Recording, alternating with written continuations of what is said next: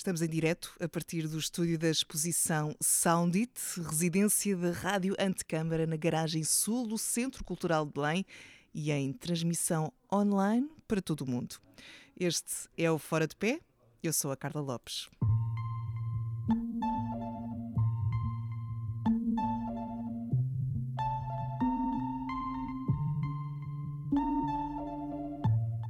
Sejam então bem-vindos a esta emissão, bem-vindos a todos os que nos acompanham online, à distância, e a todos aqueles que estão aqui conosco na garagem sul do CCB.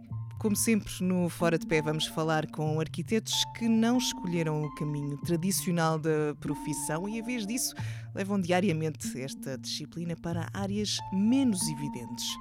Hoje temos convidados que estreitam as ligações uh, entre a arte, a arquitetura e a comunicação. Um deles abraçou esta última área da comunicação e fez do marketing e relações públicas a sua área de atuação nos últimos anos, num contexto muito especial que já iremos desvendar.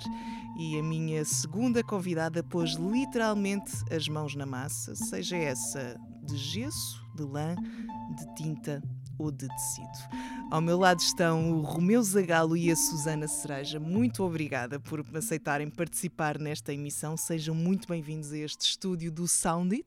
E sem mais demoras, lanço já a primeira questão ao Romeu.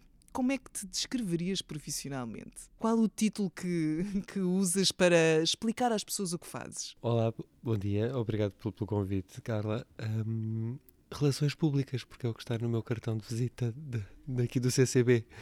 E acaba por ser muito fácil dizer isto e as pessoas ficam com uma ideia. Mas hum, a verdade é que dentro daquilo que são as relações públicas eu não consigo definir exatamente o que é que, o, o que, é que eu faço porque é tão variado que, que é difícil. Uh, e, e, portanto, dificilmente teria esse, esse, esse essa facilidade de me, de me definir numa só palavra.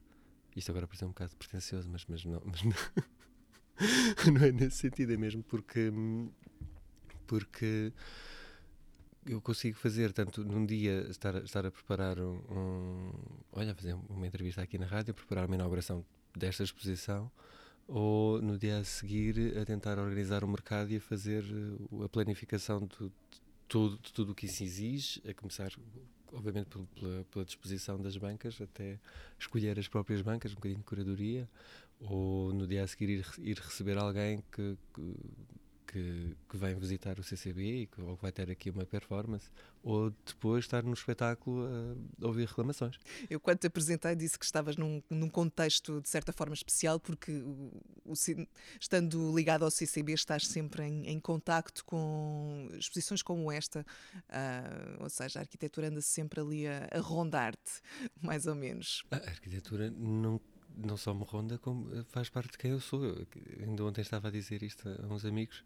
Eu estudei arquitetura, fiz seis anos de curso, como, como praticamente toda a gente, e, e, foi a experiência mais longa uh, profissional, digamos assim, que tive, e isso marca, sem dúvida. Portanto, a arquitetura está comigo e eu cheguei aqui através dela, aliás, através da Garagem Sul, e, e, e é algo que não consigo dissociar-me. Uh, isto agora vai parecer também um bocado um, pretencioso, mas a arquitetura não é, não é só fazer casas, é uma coisa que nós badalhamos muito aqui, é muito uma forma de, de, de pensar e de, e, de, e de ver, é uma forma de estar e, portanto, eu não consigo dissociar-me disso porque faz parte de quem eu sou, na verdade. Susana, como é que respondes a este, esta questão do, do título? Um, eu gosto de dizer que sou artista multidisciplinar, precisamente pela forma como tu me apresentaste, não é? Portanto, vai desde o gesso, ao lã, ou à pintura, gosto de fazer um pouco de tudo. Acho que a parte de eu gostar tanto de materiais e da beleza dos materiais, esta questão da materialidade, um, tem muito a ver também com o meu background, portanto, da arquitetura, não é? Uh, a arquitetura, sem dúvida, que está super presente no, em todo o meu processo criativo. Um, até mesmo pela minha experiência profissional dentro da arquitetura anteriormente. Uh, mas sim, a nível profissional, o que é que eu faço agora? Sou a chefe de mim mesma nesta parte, não é?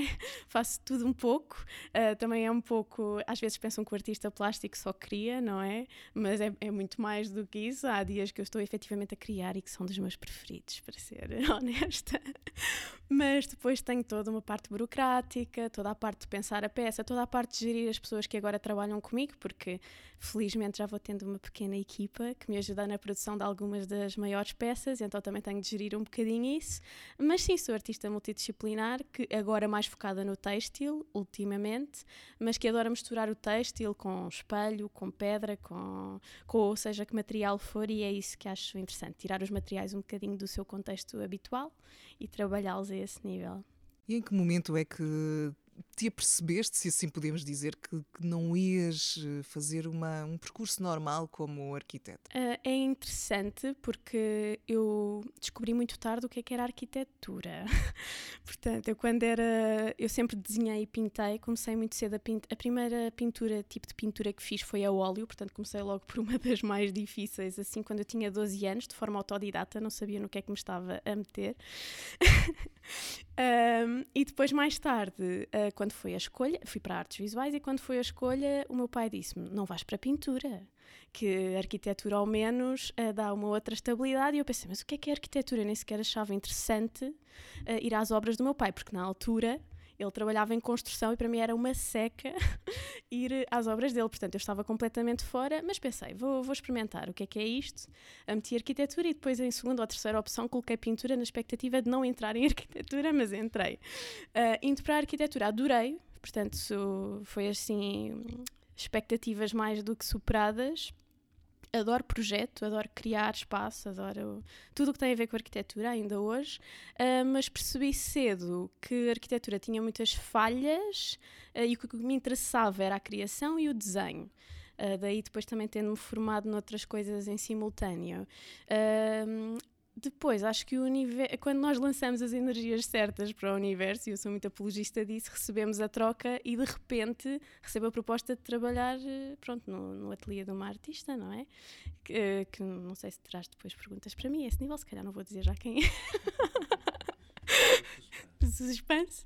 E então depois todo o meu percurso naturalmente se voltou para aí, uh, portanto, eu quando estava no segundo ano, confesso que já dizia aos meus amigos qual é que será o meu nome artístico. Eu tenho de arranjar um porque eu vou ter um projeto artístico. Isto no segundo ano de faculdade, atenção! Portanto, eu já sabia que eu teria muito mais para dar além da arquitetura. Romeu, no teu caso, como, é, que, como é que foi este, esta transição para ti? Da arquitetura para fora?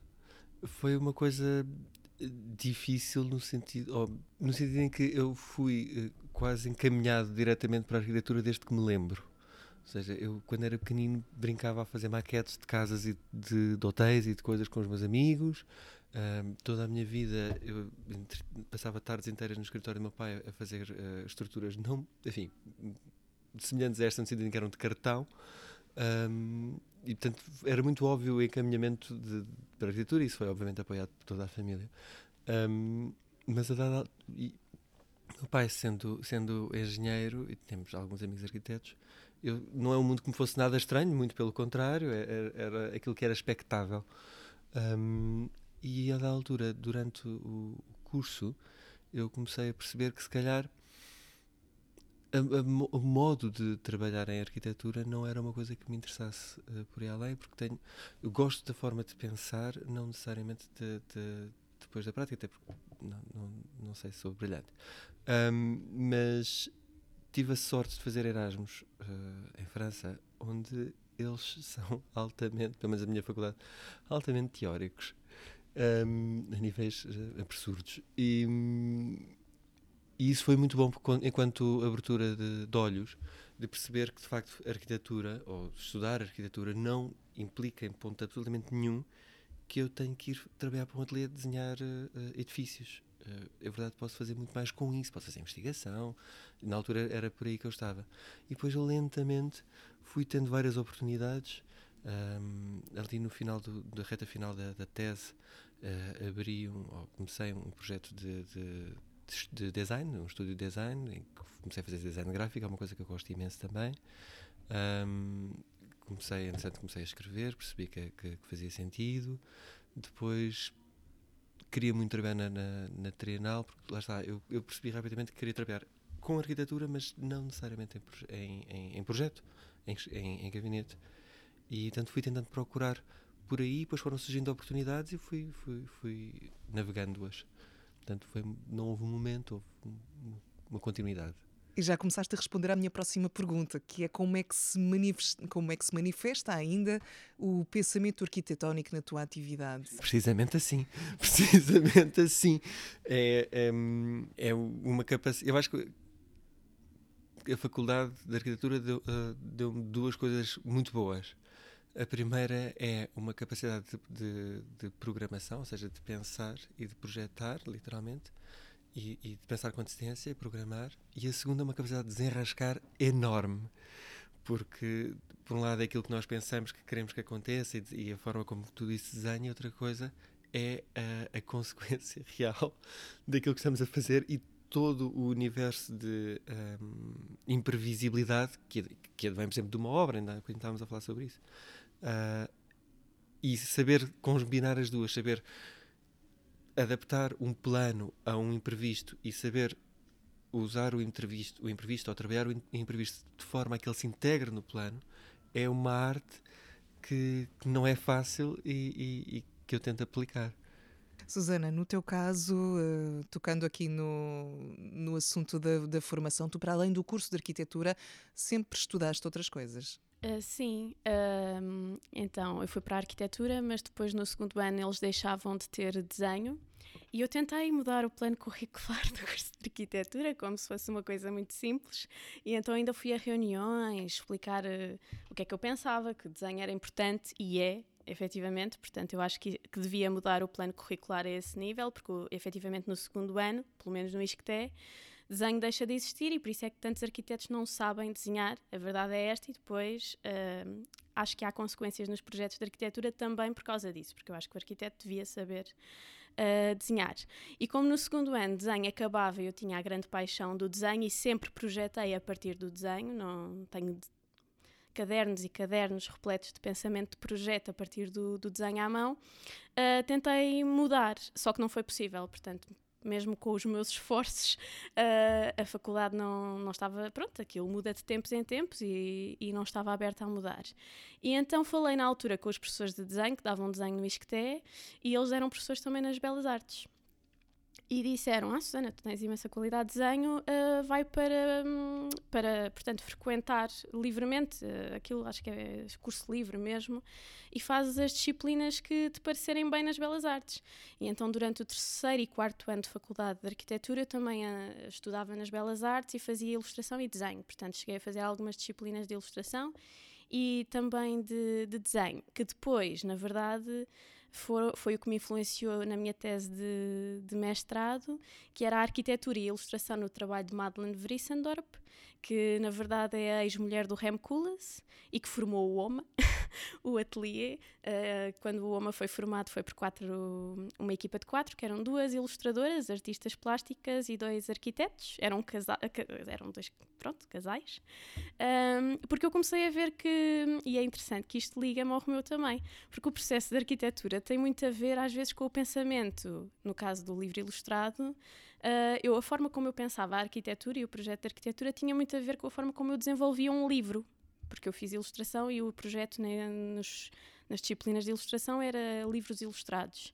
Então eu ainda criei dois livros ilustrados. E eu comecei a ver que havia muitas semelhanças e disse cedo que queria que a minha tese fosse sobre isso e, escolhi a Madeleine, a que foi a melhor escolha de sempre uh, para isso. Um, e por isso estudei uh, isto respondendo à pergunta, estudei ilustração e desenho nas Belas Artes, Mais tarde, como queria que o meu percurso fosse muitas artes plásticas, achei por bem, porque adoro estudar, e achei por bem voltar a estudar desenho, então fui para, para o ARCO, Centro de Comunicação e Desenho, não sei. Estudar eh, desenho, estudei dois níveis, dois anos de, de, desenho, para além dos cursos que fui fazendo, fiz em Barcelona curso de gravura também, com a artista Paula Bonet, entre outros, e, e arraiolos, que eu depois também fui estudar arraiolos para conseguir fazer as minhas peças têxteis. Um, por isso sinto, agora, uma coisa interessante que eu sinto é que a arquitetura eu sempre quis marcar a diferença nos projetos de arquitetura e isso manteve-se muito no meu trabalho artístico. Eu, quando escolhi o Arraiolos, aí está, não foi por acaso, eu queria marcar a, a, diferença no meu trabalho e matericamente quis muito marcar a diferença. Portanto, eu sinto que veio muito deste pensamento arquitetónico. Para além de, de teres esse, sempre essa sede de, de, de, estudar, mesmo sendo em paralelo ao curso de arquitetura, também gostas muito de aprender fazendo e a prova disso é que começaste no terceiro ano de, de curso, um, começaste a trabalhar num ateliê da Joana Vasconcelos. Sim, e, e, foi muito, muito interessante a, a forma como eu entrei porque eu tinha acabado o terceiro ano e era fase de júris, de apresentação de júris. Uh, e é interessante quando há aquela pessoa que nós vemos nos corredores que nem nosso professor é, mas que não sabemos porquê, há ali uma conexão e sorrimos para a pessoa, mas não conhecemos a pessoa. E eu sempre tive isso com um dos professores, pronto, simpatizávamos um, um com o outro e sorríamos nos corredores, até que chegou a apresentação a júri e ele gostou muito do projeto sem saber que era meu. E, e, ele não era meu professor, aí está, terceiro ano, e perguntou, pronto, de quem, de quem é que era o projeto, disseram que era meu, e há um dia que ele me diz, olha, Susana, e eu tinha pensado ao longo de todo o ano que queria uma experiência profissional em ateliê, um, e ele disse: Olha, Susana, se ficares cá até ao final do dia, vou-te apresentar uns arquitetos que pontualmente trabalham com, com a Joana Vasconcelos. E eu disse que sim, claro, e fiquei lá até à meia-noite daquele dia para apresentar o projeto. Uh, portanto, eu estava mesmo com expectativa e apresentei o projeto, eles adoraram. E uma semana depois contactaram-me e disseram que queriam muito que eu trabalhasse, trabalhasse com eles e marcaram uh, o ponto de encontro Ateliê Joana Vasconcelos. E eu perguntei, mas que raio eu vou fazer ao Ateliê da Joana Vasconcelos? E afinal era mesmo um departamento de arquitetura, porque aquilo acaba por ser uma máquina gigante uh, que eu adorei trabalhar lá, e então há um departamento de arquitetura dentro, do, e estou a dizer isto porque muita gente ainda hoje em dia não sabe que há um departamento de arquitetura dentro do ateliê da Joana, como há de outros artistas, e que é uma oportunidade muito interessante para um arquiteto trabalhar neste contexto. Uh, e fui lá, uma espécie de entrevista, última entrevista, e gostei imenso, e efetivamente para a obra da Joana também é fundamental haver esta equipa e comecei no final do terceiro ano, que me acompanhou até 2019, para aí, portanto, ainda foi bastante tempo. E sem dúvida que isso foi uma, uma aprendizagem valiosa para aquilo que, que fazes hoje. E vou-te perguntar também a mesma coisa que perguntei ao Romeu: como é que se manifesta no trabalho que fazes atualmente este tal pensamento arquitetónico? Ou é, ou é a maneira de, de pensar que, que, que trabalhamos uh, na faculdade ao longo de tantos anos? Um, uh, do ponto de vista de faculdade, o que eu noto muito é, ou seja, do que eu trago da faculdade, é o, o desenrascarmos-nos e também a pressão, ou seja, aguentarmos níveis de pressão absurdos. Ou seja, às vezes eu estou com imenso trabalho, imensa pressão e as pessoas à minha volta que, que nem sequer são do contexto da arquitetura dizem: Não sabemos como é que tu aguentas. E eu até estou relativamente bem. uh, exato, até estou relativamente bem e depois percebo que é do meu background. Portanto, além de que a arquitetura ajuda-nos a entender tantos softwares hoje em dia e tudo, que também nos dá imenso jeito depois para tudo o que nos deparamos. Aí está, no meu trabalho eu consigo ser videógrafa, consigo ser, eh, claro que pode não ser uma videógrafa de topo, mas consigo fazer vídeos e editá-los, consigo ser designer, e fazer uh, pósteres e convites e tudo mais, que eu sei que para um, um, artista que não tem, porque já me deparei, tenho entretanto muitos amigos artistas, como é natural, e, e muitos acabam por não ter tanta facilidade em certos meios como eu tenho e que eu sei que vem daquele contexto. Uh, depois, por, é engraçado que tenho-me apercebido disto também uh, com o tempo que efetivamente eu comecei a trabalhar no ateliê da Joana e eu era uma das arquitetas daquele ateliê. E lá os processos, uh, portanto, a Joana tem uma ideia, leva-nos a ideia e nós vamos explorando com visitas diárias dela, semanais ou diárias, vamos explorando a peça, a obra da Joana, tecnicamente e às vezes plasticamente, mas sempre com ela ao lado.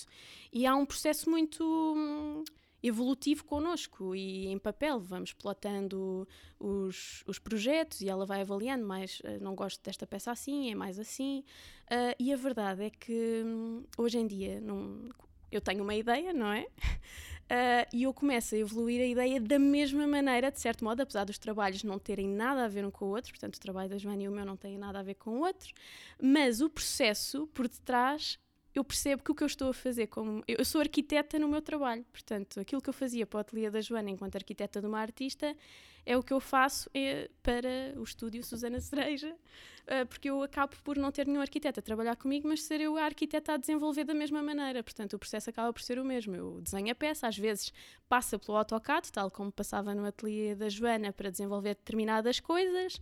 Uh, por vezes eu agora, por exemplo, comecei a explorar a tridimensionalidade nas tapeçarias, faço maquetes das tapeçarias, que é uma coisa muito de arquitetura, que é para perceber, ok, isto se calhar podia sair um bocadinho, ser em tridimensional e cartão, portanto estou a fazer em cartão e papel maquetes do que vem a ser uma tapeçaria, portanto acho que tem tudo a ver, uh, até que depois vem a parte da produção, tal como também havia no ateliê da Joana, portanto é tudo muito semelhante no processo. Olha, vamos fazer um, aqui um salto ao passado para para falarmos de, de, formação. Vocês estudaram ambos em Lisboa, em escolas diferentes o Romeu na, na Faculdade de Arquitetura de, da Universidade Técnica, na, na FAL, Lisboa, sim, e a Susana no, no ISCTE. Começava por ti, Romeu, o que é que mudarias na tua formação? Se é que mudarias alguma coisa? Na minha formação, daquilo que me foi dado, um, um bocadinho menos de modernismo. Um, digamos que o modernismo foi, foi, foi muito útil na altura em que aconteceu. O Corbusier é um teórico da arquitetura com muita, com muita, uh, com muito crédito, mas não era necessariamente um grande arquiteto. As casas dele não são simpáticas de se morar. Eu já tive essa experiência, não conheço pessoas que gostem. Uh, mas uh, do ponto de vista teórico, incrível. Uh, mesmo. um bocadinho menos de modernismo, um bocadinho mais de, de, de, abertura para aquilo que acontece agora e para aquilo que é o mundo real hoje em dia, não o mundo que foi estudado em 1950 ou 70, vá, sendo uma pessoa mais moderna, e, e um bocadinho mais de prática. Uh, foi uma coisa que eu senti sempre, e vários colegas meus nós falámos sobre isto, uh, que nos falhava é que nós estamos a desenhar e às tantas há um há uma nós não sabemos o que é que estamos a fazer, porque nós não sabemos construir, nós não, não, nunca vimos, não, nunca fomos a uma obra, não, nada disto nos é dado, alguns de nós têm acesso, eu não, não posso queixar, porque sendo meu pai engenheiro consegui ter acesso a obras e sei perfeitamente o, o, o que é que é, mas, hum, mas é diferente ainda assim ir numa versão em, em que estamos que vamos trabalhar e que vamos fazer alguma coisa. E agora que estou a falar também de um outro detalhe que a mim me incomodou muito e que, com o qual sofri um pouco durante, durante uh, o curso. Aliás, são dois detalhes. Que é uh, primeiro que vem um bocadinho ao encontro daquilo que, a Susana estava a dizer, do esforço, que é esta ideia de que nós temos que estar. A única forma válida de trabalhar é estar no limite das nossas forças. Isso está muito errado. Uh, e a segunda coisa é. Um, o hibridismo, no sentido, ou a indefinição, que em Portugal, isto é uma coisa específica que, pelo menos na minha faculdade, nós, eu sentia muito e que me, que me enervou sempre, que é, dão-nos um, dão, dão um desafio para fazermos um projeto de arquitetura. E nós começamos a desenvolver e vamos todos lançados e, a coisa fica incrível. De repente, ah, mas isso é caro. Ouça, mas ninguém, pediu, ninguém me deu um orçamento quando pediram isto. Eu posso forrar as paredes a alabastro se quiser, porque não, não fazia parte do desafio vamos sair um. Eu senti isso muito na faculdade, que era, por um lado, estão-nos sempre a pedir, ah, sejam mais criativos, sejam mais inventivos, sejam mais. Fora da caixa e por outro lado, quando nós começávamos a ser muito fora da caixa, ah, mas isso é caro, isso já não dá, isso é mais difícil, depois não sei o quê, depois o empreiteiro não vai deixar. Ouça, é, é, não vai ser construído, deixem-me. Querem que eu seja criativo, vamos, sejam coerentes convosco próprios e, e permitam-se também isso. Ou então não, então a versão oposta que é uh, não, nós estamos a construir coisas reais, estamos a preparar-nos para construir coisas reais, então vamos pôr tudo balizado dentro de, da realidade física, que também é muito válida e muito útil, se calhar até mais útil porque a parte do trabalho é construir, mas às vezes essa essa indefinição é, era, era complicada. E se lá está, o acharmos que temos de estar sempre no limiar das forças. O equilíbrio entre o pragmatismo e, e a exploração, digamos. É, tudo bem, só que é uma escola e, e nós na escola não vamos. Uh, podemos, de facto, e, e, e, até pode ser sido divertido uh, fazer um, pôr os alunos a construir de facto uma coisa. Uh, e acho super válido. Se alguém estiver a ouvir e quiser pensar sobre isso, por favor, acho que eles vão adorar. Mas um, vão aprender imenso, toda a gente. Uh, mas um, é isto: é, é, é perceber que se é uma escola que queremos explorar, não tenhamos medo, sem medos. Vamos fazer casas que não são habitáveis, mas que nos ajudaram a pensar na forma de espaço em composição qualquer coisa. Susana, para além da falta do desenho que, que já referiste, uh, o que é que te fez mais falta durante o curso de arquitetura? Uh, então, eu, eu também lido muito bem com a frieza das pessoas e a brutalidade, a verdade é esta, mas humanidade. Porque, pronto, eu nunca fui aquela pessoa de ir para a casa de banho a chorar e nada disso, mas tive muitos colegas que passaram por isso e que é pela brutalidade dos professores. Portanto, os professores não têm uma, o tato e empatia com os alunos e há coisas que podem ser eles que não sabem fazer, mas há outras que notoriamente eles estão a esforçar-se e, e, não há simplesmente cuidado.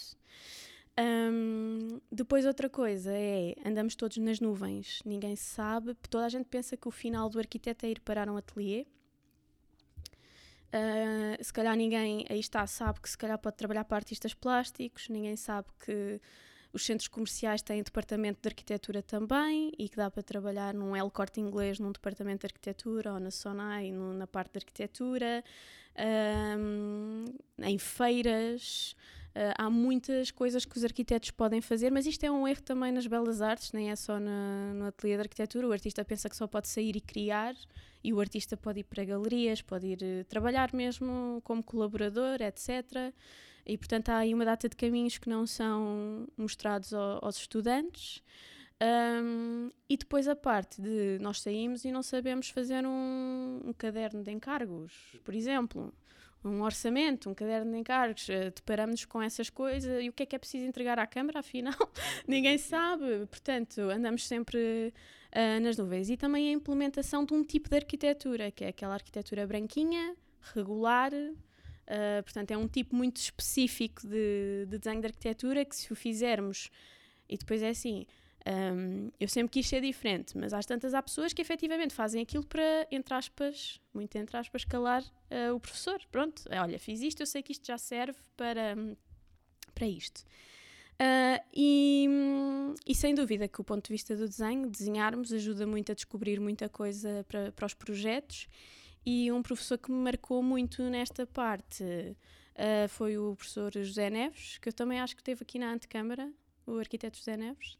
Uh, e que pronto, ele todo o processo dele de projeto é muito pelo desenho também e ele tenta muito incutir isso, essa parte nos alunos. Um, portanto, nesse aspecto foi um professor que me, que me marcou. Uh, mas sem dúvida que eu acho que é isto, é haver humanidade. Ah, ah, e depois aí está, como o Romeu, eu concordei com tudo o que o Romeu também disse, de parece que temos de estar sempre no limite de trabalho, se temos uma entrega num na, na sexta-feira. Se tivermos a explorar projeto até quarta, quinta, ideal. Portanto, ficas com um dia para fazer desenhos técnicos e maqueta à escala 1.5 e, e, e isto é bom frisar, porque isto é mesmo um problema. Nós estamos aqui a rir. Mas é muito grave porque há pessoas que ficam muito mal e há muita gente que sai da arquitetura por causa disto, porque tem experiências tão más que eu tive um amigo meu, que posso dizer que é o meu melhor amigo, que teve ataques de ansiedade à por causa do curso de arquitetura e da forma como os professores o tratavam e da pressão que nos é imposta, tudo bem que ficamos com muita ginástica para lidar com muita coisa, mas podemos adquirir essa ginástica de outras maneiras. Há uma coisa que por acaso, nisso vou dar nota 10 à arco, uh, à escola, não há notas. Portanto, o professor vai avaliar e avalia-te pela qualidade de isto está no bom caminho, isto não, olha, tens de ir mais por aqui, isto não foi bom. Pronto, não foi bom. Ou isto está está mal, pronto, tens de entender que. Ou então está muito bom, está excelente, é mesmo isto. Mas nunca há nota, não há um valor. E isso, parecendo que não, por um lado as pessoas esforçam-se porque querem é ver o, a, a, coisa boa, não é? Querem chegar ao excelente. Uh, de ouvir o professor a dar um bom feedback.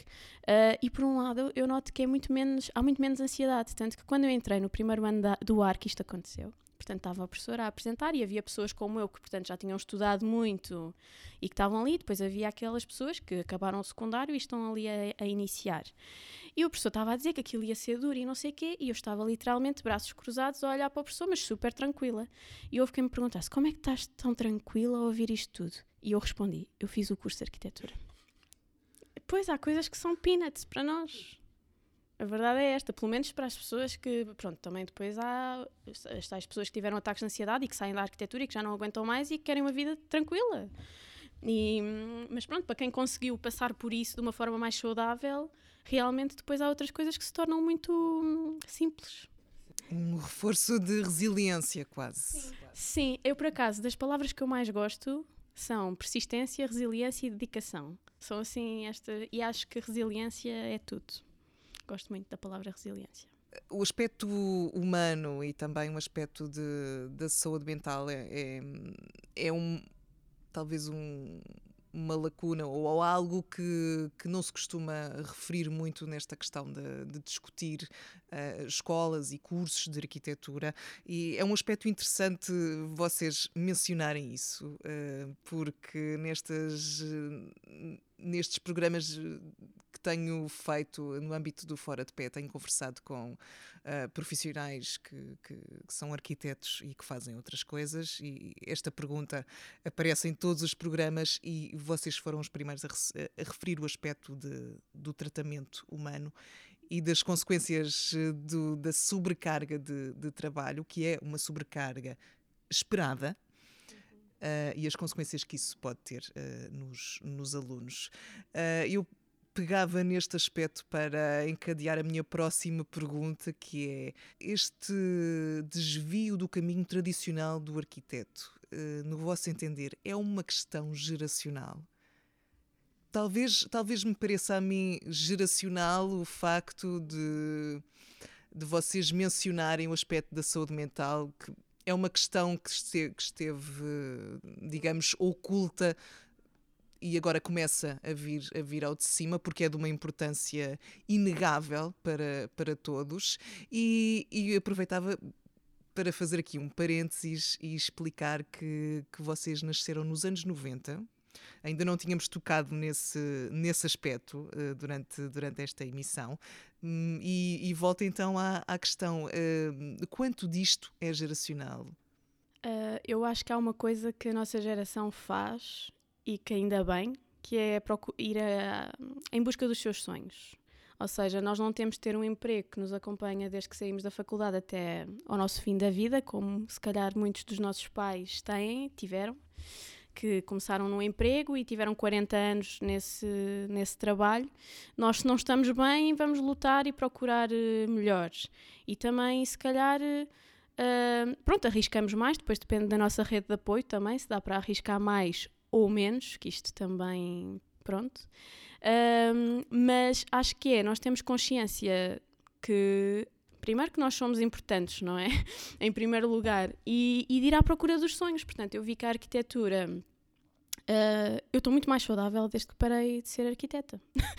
portanto, mesmo, eu estava até, até a, nível, a nível físico, portanto, o nosso aspecto, tudo muda, começamos a cuidar-nos melhor. Portanto, eu costumo dizer isto: eu estou muito mais saudável desde que deixei a arquitetura full-time.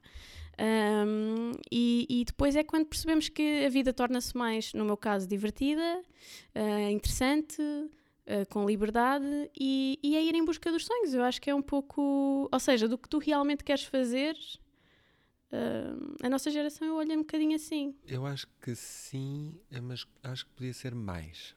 Ou seja, não é algo que toda a gente, por definição, uh, faça na nossa, na nossa geração. Aliás, eu, eu, obviamente, estudando arquitetura, tenho vários amigos uh, que estudaram comigo eu acho que muito poucos não estão a trabalhar em arquitetura, ou seja, quase todos eles seguiram o caminho óbvio de que vamos fazer isto. E portanto, não, não sei até que ponto é que é uh, uh, absolutamente generacional. Eu acho que há, que há aí sim uma compreensão muito maior de que de facto fazer arquitetura não é só edificar, construir, uh, literalmente. pode ser muitas outras coisas. E que se calhar, e sim acho que é uma coisa geracional, é, espero que seja, que é as condições. É que é muito importante nós não nos esquecermos que a arquitetura é, no fim de contas, uma paixão, claro que sim, é algo, é uma arte, é algo a que nós nos queremos dedicar, mas é um trabalho. Nós trabalhamos, uh, nós não vivemos da nossa paixão, nós vivemos do nosso trabalho.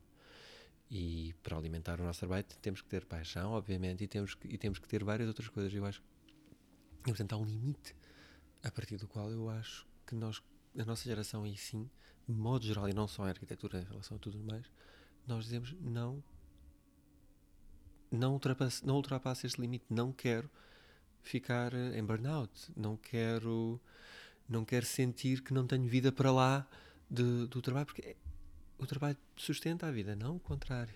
E, e, o contrário é, é uma forma muito moderna muito modernista de, de, versão de que vivemos para trabalhar.